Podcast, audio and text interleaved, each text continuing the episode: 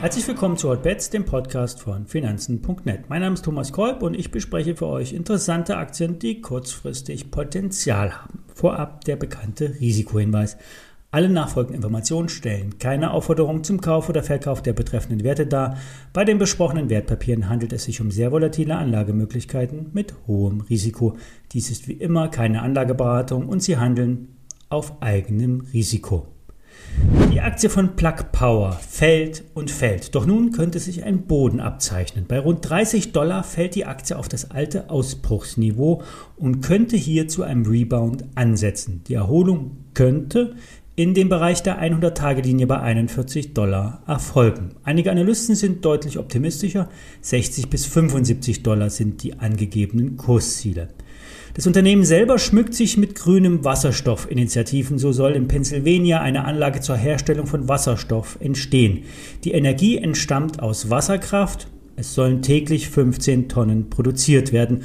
Doch bisher ist das Zukunftsmusik. Die Anlage soll frühestens im Q1 2022 gebaut werden. Etwas Schatten hatten sich, hatte sich auf die Aktie gelegt, nachdem über unsaubere Bilanzierungsmethoden berichtet wurde. Vorsichtige Anleger sollten hier die Finger von der Aktie lassen. Wo Rauch ist, ist auch Feuer. Etwas Schwung in die Aktie bringt allerdings Goldman Sachs. So soll ein Fonds der Investmentbank bei dem äh, Brennstoffzellenhersteller eingestiegen sein. Bloomberg meldet, dass der Fonds 300.000 Aktien von Plug Power mit einem Volumen von 19 Millionen US-Dollar ins Depot gelegt hat. Damit ist Plug Power die größte Aktienposition in dem 1,2 Milliarden Dollar schweren Investmentvehikel.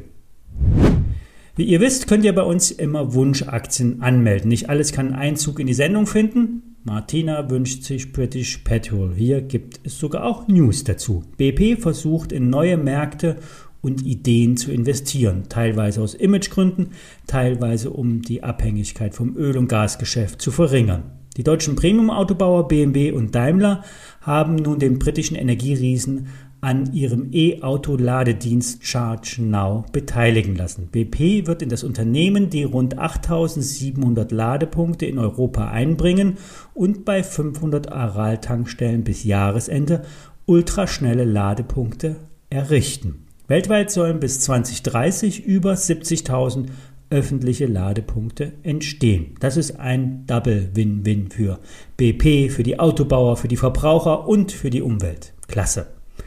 Etwas Anschub könnte aber auch die Blockadeauflösung im Suezkanal bringen. Für die Mineralölgesellschaften war das eine große Gefahr. Schließlich wird die europäische Rohölversorgung aus dem Mittleren Osten ausschließlich über den Suezkanal abgewickelt. Auch wenn es noch ein paar Tage dauern wird, die Transportwege sind wieder offen. Der Aktionär setzt auf eine Erholung der Aktie, sagt kaufen mit Stop 2,70 Euro. Noch ein Wert aus der Wunschbox. Es geht um die Kreuzfahrtindustrie. Alle wollen wieder in den Urlaub. Der Weg führt über Testen, Testen, Testen und Impfen. In den USA werden pro Tag drei Millionen Amerikaner geimpft. Ich verzichte jetzt mal auf den Vergleich zu Deutschland. Der Kreuzfahrtkonzern Carnival hat die Schiffe vor allem in amerikanischen Gewässern liegen und hier könnte auch der Startschuss für die Branche fallen. Vielleicht dauert es Europa noch etwas länger. Auf den Schiffen könnte es heißen, Zutritt nur für Geimpfte. Warum nicht? Der Karnevalkonzern erwartet zwar eine vollständige Erholung nicht vor 2023, hat rund 20 Prozent seiner Schiffe trotzdem stillgelegt oder verkauft. Trotzdem werden die Kreuzfahrtgäste zurückkommen. Schließlich wurden 2,2 Milliarden Dollar angezahlt und die nun abgefahren werden wollen.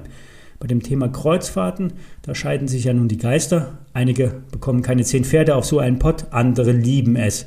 Der durchschnittliche Kreuzfahrtgast macht alle zwei Jahre eine Seereise. Na dann los, los geht's. Interessante Investmentidee, sagt der Aktionär.